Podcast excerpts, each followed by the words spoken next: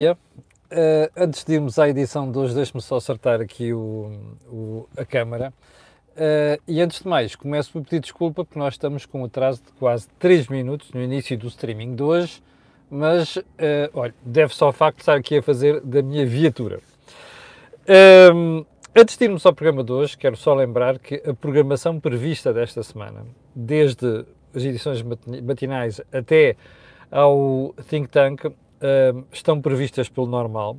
O Think Tank será amanhã pelas 18 horas, terça-feira, eu, Jorge Marrão e Joaquim Aguiar. E também quero lembrar que esta semana, em princípio, ainda iremos ter mais um uh, pé de meio. A situação está a justificar e você, a seguir, já vai perceber porquê. Uh, e antes também de irmos à edição de hoje, dia 21 de setembro, perdão, de novembro do ano da graça de 2022, deixe-me só fazer aquilo que é o disclosure habitual. Este canal tem uma parceria com a Prozis e, portanto, quando for ao site fazer compras, ali na saída está uma coisa chamada cupom promocional. Basta escrever Camilo e você tem um desconto de 10%. Agora sim, without further ado, aquilo começou com uma agenda pequenina para hoje transformou-se numa agenda enorme, como você vai perceber. Vamos então ao período antes da ordem do dia. E vamos começar por onde? Vamos começar por a polémica sobre o Mundial do Qatar. Eu não queria tocar nisto. Como sabe, raramente falo de futebol, a não ser que tenha uma componente de negócios ou para dar uh, os parabéns a alguma coisa. Aproveito para dizer já agora que dar os parabéns àquela malta da seleção de rugby, porque o, o desporto não é só futebol. Uh, conseguiu qualificação para o Mundial de uma forma dramática nos últimos segundos. Uh, mas dizia eu, eu não queria tocar na questão do Mundial do Qatar. O problema é que houve uma série de espectadores que já pegaram no assunto e vieram perguntar porque é que não, um, porque é que não tinha falado e inclusive pedir a minha opinião. Olha, isto é muito simples. Vamos separar a questão dos direitos humanos do resto. E porquê? Eu nunca gostei do facto de a FIFA ter escolhido, sabe-se lá por que critérios, o Qatar para fazer o Mundial. Por várias razões. Primeiro, aquilo é um problema do ponto de vista de clima, de tempo. Obrigou a alterar o calendário do Mundial para o inverno, prejudicando todas as outras competições. Uh, é um país pequeno, não tem gente suficiente para garantir o afluxo aos estádios. E por outro lado, porque a gestão do próprio país deixa as maiores dúvidas. Aí sim, com um track record mau na questão dos direitos humanos. E isto devia ter sido considerado na altura em que a FIFA fez esta escolha. E aí é que eu gostava de ter visto muita gente que agora aparece aí a dar peito às, às causas a pronunciarem sobre o assunto. Agora repare, a escolha foi feita, foi criticado por muita gente, inclusive na própria comunicação social, mas a FIFA manteve a decisão. Um dia seguramente saberemos porque é que aquela decisão foi tomada. Mas uma coisa é certa, a partir do momento em que já está tudo decidido e que há uma competição, desculpem lá, as cruzadas que estão a ser feitas, da forma que estão a ser feitas, não têm menor sentido. Uma coisa é, durante a competição, nós lembrarmos os problemas que o país tem. A outra coisa completamente diferente é começar com a história dos boicotes. É? Até porque, a partir de um certo limite, uh, com as purcas de desporto, com o resto de considerações. Isto é de respeitar os direitos humanos? Não. E é bom que a gente fale sobre isso. E a propósito desta questão, acho uma estupidez o que anda a ser feito, parece que foi feito no jogo de, contra a Nigéria aqui em Lisboa, de seguranças a proibirem as camisolas, não sei quantos, da Amnistia Internacional. Condenarei sempre a questão de quem se quiser manifestar no Qatar não poder fazer, condenarei sempre a treta de olha, você não pode filmar aqui, como já aconteceu com as televisões, vá filmar para acolá. Uma coisa são instalações militares governamentais sensíveis, outra coisa é autoridades a proibirem a filmagem por parte dos, dos uh, operadores de televisão.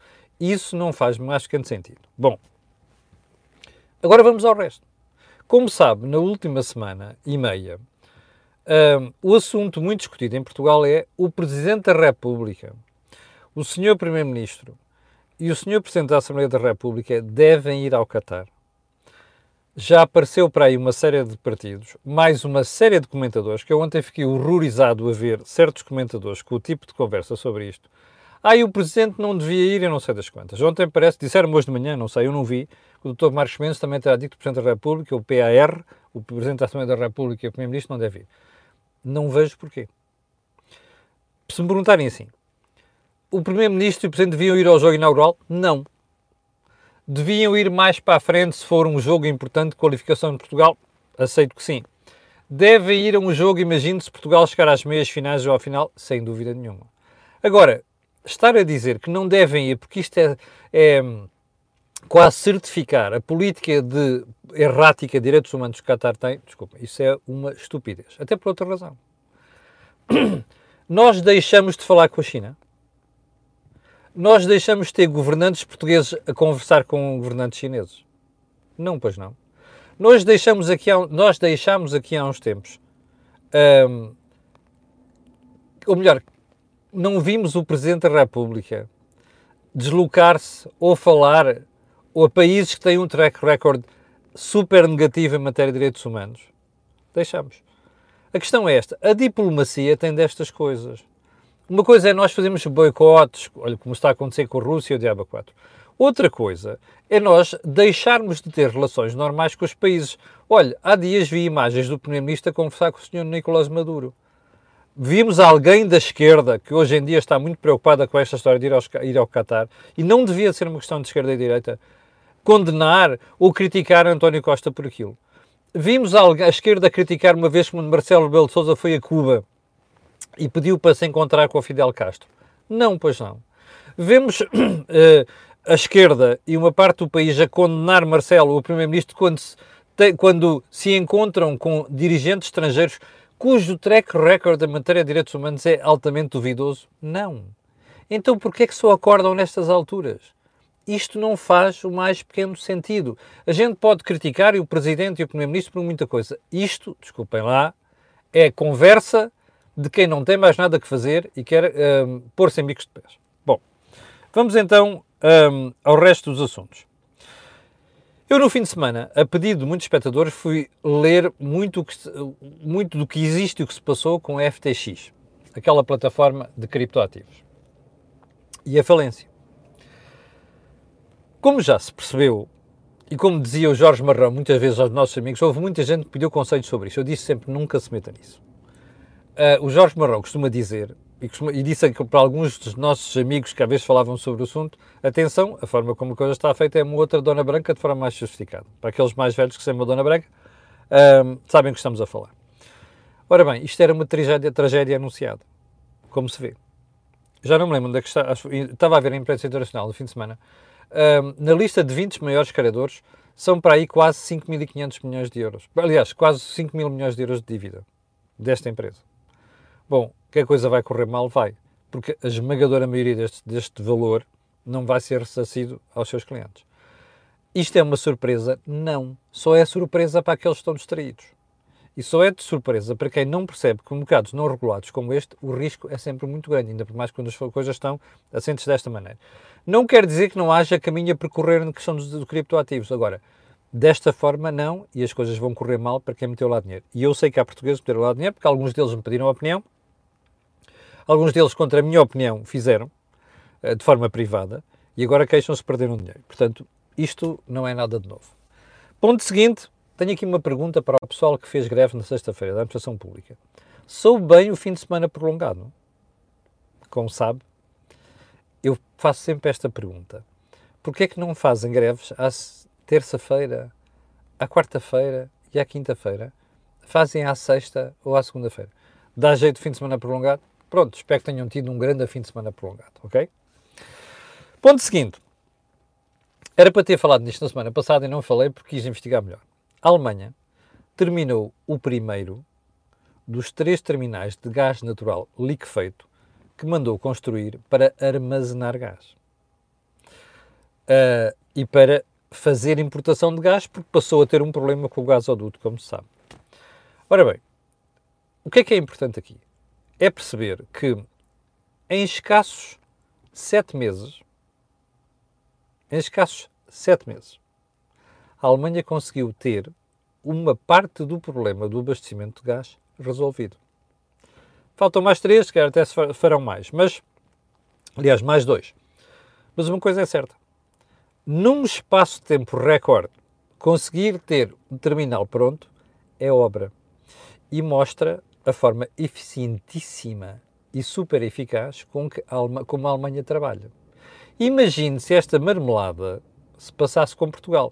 Ainda estávamos a discutir o local, a forma, se era concurso público, se era ajuste direto, se era outra coisa qualquer. Percebe? Bom. Vamos então aos assuntos principais da agenda de hoje. A primeira é para constatar que uma das maravilhas, uma das sete maravilhas deste governo, a saber, o programa Renda Acessível, desculpa lá, está-me a rir, já percebeu que é irónico, não é? Conseguiu somar essa maravilha do governo, consumiu, conseguiu somar apenas 400 contratos assinados este ano. A história está no meu jornal, do Jornal de Negócios hoje. Imagine, um programa lançado há mais de três anos, com pompa e circunstância, que ao fim do ano que sabia que era um fracasso, um super fracasso, ok? Que ao fim de dois anos se constatou esse super fracasso e se descobriu que ainda era mais super do que se pensava. É o mesmo programa que continua em vigor e a ser defendido pelas autoridades. Ainda me recordo de uma entrevista de 2021 da Secretária de Estado, acho que chama, chamava Mariana Lobo, um bocado assim do género, que, de, que reconheceu esse fracasso. Mas manteve-se o fracasso. Não, nós vamos melhorar. Não, vamos mexer aqui, vamos mexer ali. Isto é uma vergonha, percebe? Aquilo nasceu torto, é um nado morto, não serve para nada, é socialismo no seu pior sentido, não resolve os problemas da habitação, agrava os problemas da habitação e a malta continua a assistir nisto. Ouviu bem? Sabe quanto é que representam os números do Jornal de Negócios? Quanto é que representam estes 400 contratos no conjunto dos contratos celebrados este ano, contratos de arrendamento? Números da Associação Lisbonense de Proprietários. 0,5%. Percebe? Isto é, para você perceber como é que quanto mais se mexe no mercado da habitação, com socialismo à mistura, menos casas há. Há dias, na CMTV, vi uma reportagem, a propósito, estávamos a comentar o assunto, em que a jornalista entrevistava um maluco de um estudante ali no Porto e que dizia que era preciso regular o mercado porque isto é habitação e tal, a especulação. Aquele idiota não percebe que o mercado já está regulado. E, portanto, não percebe que é por estar regulado que ele não tem quartos nem casas para viver nem como estudante, nem os outros, percebe? Mas a malta mete duas talas à frente dos olhos em vez de pôr de lado, de lado ainda vai lá, à frente, e depois não vê nada. E vem botar faladura. É isto que acontece. Percebe? 0,5%. E parece que não estão contentes, porque já vi uma notícia hoje, ano passado, que não vou comentar, porque não comento sem ler, da autoria do Ministério das Infraestruturas, que eu vou comentar amanhã. Mas é para você ficar assim, maravilha, percebe? 400 contratos durante um ano alguma coisa está mal nos incentivos dados para fazer isto. Em vez de estarem com aquela treta do, diziam assim, meus amigos, vamos baixar o imposto sobre as rendas para 10% ou para 5%. Resolvia-se o problema da habitação em 3 ou 4 anos. Está a perceber? Não, mas a malta é socialismo e só aprendem quando batem aqui com os coisinhos na parede. Bom, vamos seguir para bingo. Manchete do público de hoje. Eu vou-lhe mostrar o público diz assim: atualizar pensões em 2023, a partir da taxa de inflação de novembro, vai custar mais 150 a 200 milhões de euros. Ou seja, sabe qual é, é a história? Eu vou-lhe vou relembrar, porque isto não é novo, mas os cálculos são novos. Então é assim: o doutor Fernando Medina, quando foi da discussão do Orçamento do Estado, uh, tinha dito que o governo se comprometia a aumentar as pensões entre 4,43% e os 3,53%. Isto dependia, obviamente, do valor das pensões. Horizonte, ou melhor, universo ao qual se aplica isto: 2,7 milhões de pensionistas. Bem, e o que é que disse na altura o senhor, o senhor Ministro hum, das Finanças? Diz que, quando fez o orçamento, estimava que a inflação ficasse de 7,4%. Vocês lembram-se do que é que nós temos sobre isto? Que ia ficar acima dos 7,4%, como parece que aponta para aí. E o que é que ele diz? Se por acaso ficasse acima desse, desse, desse, desse valor, o governo ia compensar os pensionistas.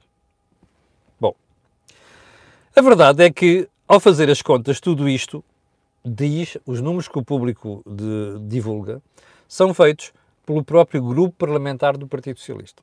O que já de si a mim me deixa, se me põem los pelos de punta. Cálculos feitos por grupos parlamentares, desculpem lá, eu gostava era de ouvir o Sr. Ministro das Finanças fazer o cálculo sobre isto, ou alguma instituição independente. Mas pronto, vamos assumir que são 150 a 200 milhões de euros. Bom, primeira pergunta.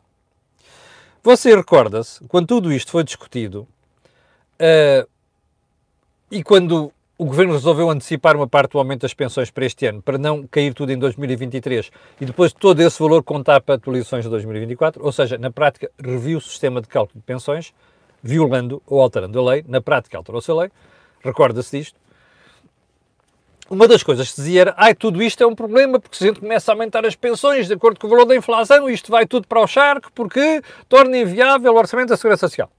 E antecipava 13 anos a quebra daquilo de que é a sustentabilidade do Fundo de Estabilização da Segurança Social. Lembra-se disto?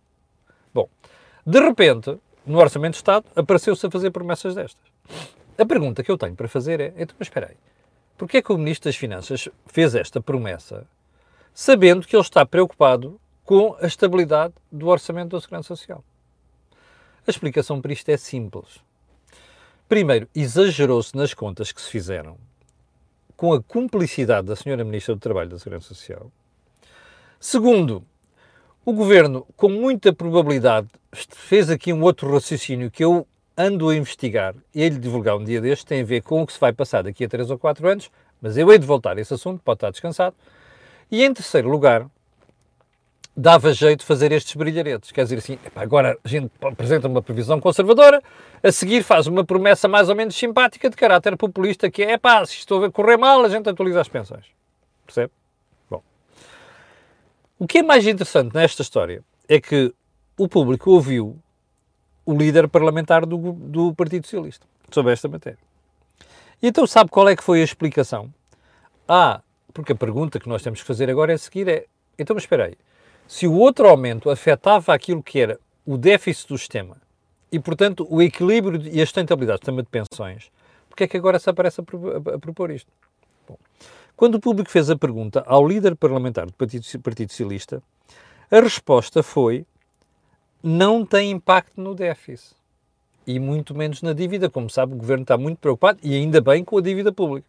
Bem, e qual é a justificação por trás disto? Ah, se, se há este acréscimo de despesa porque a inflação é elevada, isto depois é compensado por aumento de receita. Espera aí. Ah, porque a inflação se mantém. Bom, que a inflação propicia aumentos de receitas, não é? Porque os preços sobem, sobem também os impostos associados a esses preços, como, como o IVA, a receita aumenta. Mas, desculpe, eu não sei em que escola é que andou o Eurico Brilhante Dias. É o que eu digo, ele, tem, ele é brilhante, mas tem dias. Porque estar a dizer que vai haver uma equivalência entre o aumento da despesa e o aumento da receita, então não havia problemas com a economia. Nem havia problemas com a inflação. Ou seja, este senhor para já isto é um disparate monumental, chumbaria em qualquer exame de economia. Mas pior do que isso, é que o que está a dar a sensação, a impressão, é que está tudo bem com a inflação. Então, se isto é assim, é pá, deixem estar o crescimento de preços. Que isto não afeta a economia, não aventa nada. Ou seja, o Eurico Brilhante Dias está a contar uma mentira. Eu não sei se isto é ignorância, se é deliberado. A verdade é que a inflação, como os próprios indicadores do INE já começam a revelar, e nós vamos ver isto esta semana, já começa a ter impacto no comportamento do PIB. Ora, expliquem-me lá como é que uma economia aterrar para os 0,7%, se não for para recessão, vai gerar receita suficiente para cobrir isto. Você dirá, isto vai ao déficit, sabe o que é que vai acontecer? Quando for preciso, o Governo faz cativações para resolver este problema. É isto que está em causa, não é mais nada. É espantoso como é que se dizem disparates destes e isto não é escrutinado na, na, na economia portuguesa, na sociedade portuguesa, percebe? Bom, primeiro ponto. Vamos seguir para, para Bing. Hum, sabe que a gasolina e o gás óleo descem hoje 8 cêntimos? Os dois. Vou esperar que hoje o Primeiro-Ministro, na primeira intervenção que faça, dê os parabéns às gasolineiras. Aquele, quando fala de gasolineiras, é só para insultar. Ou então para fazer bullying. Portanto, hoje, se você vir o Primeiro-Ministro na rua, pergunta assim: Doutor Costa, já deu os parabéns às gasolineiras? Aliás, gostava que os jornalistas que põem os microfones e as câmaras em cima, à frente do, do Primeiro-Ministro, hoje perguntassem assim: Sr. Primeiro-Ministro, está satisfeito com a descida de 8 cêntimos? Já deu os parabéns às gasolineiras? Fica esse pedido. Ponto seguinte. Manchete do Jornal de Notícias. Hum, olha aqui. A RS do Norte deve milhões, milhões a profissionais das unidades de saúde familiar. Então é assim, por causa do desempenho de 2021, deu-se um bónus a estes funcionários, a enfermeiros e assistentes, que pode chegar aos 300 euros por mês. Uh, eles estão a receber desde janeiro apenas metade. O respeito foi fantástico SNS. O respeito do governo para com estes uh, funcionários. Estão a receber metade. Jornal Notícias.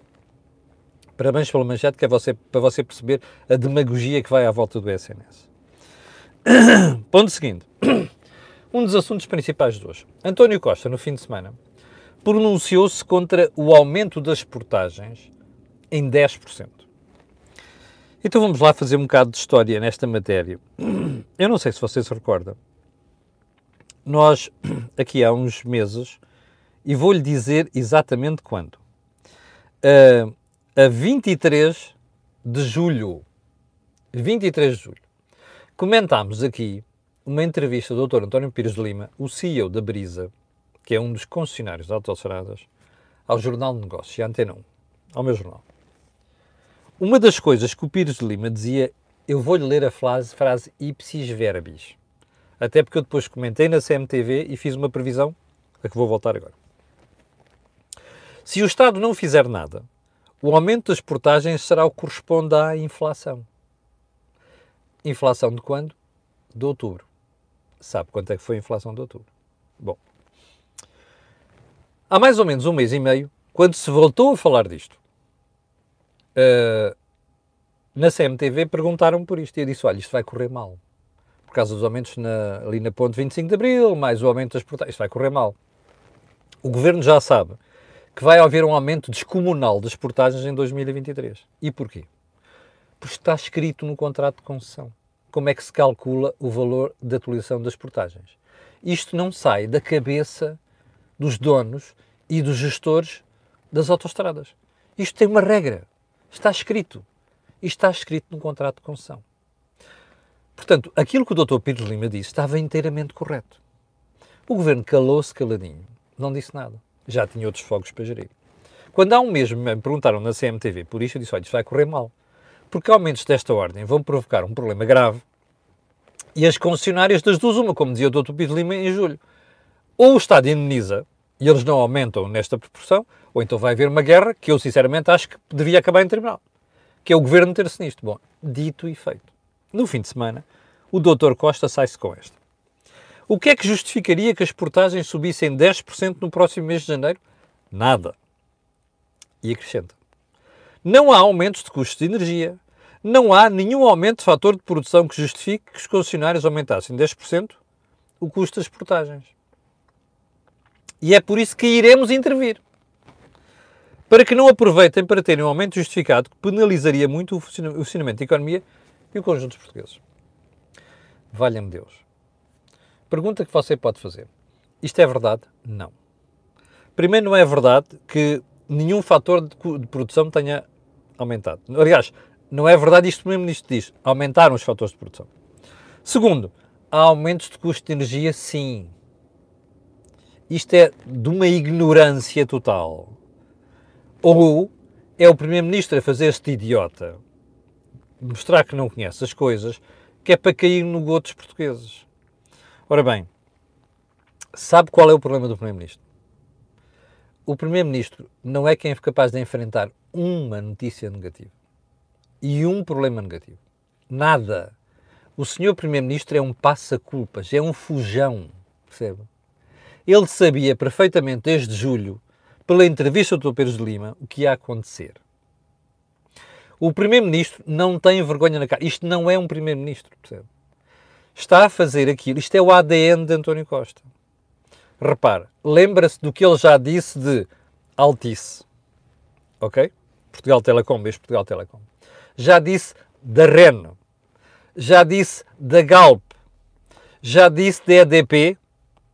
Eu, quando lhes falo disto, digo-lhe sempre que vai haver uma próxima. Aqui está a próxima. Agora é a Brisa e os outros operadores.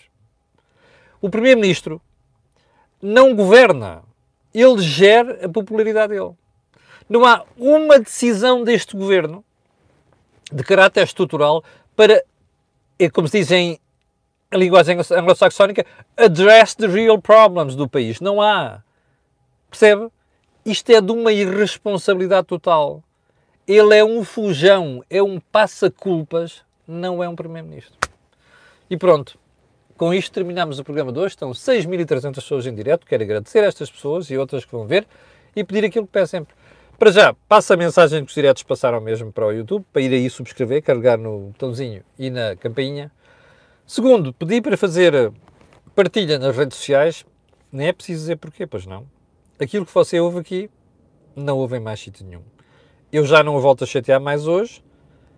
Encontra-me consigo amanhã às 8 da manhã para fazer a análise da atualidade económica e política. Muito obrigado, tenha um grande dia e até amanhã às 8.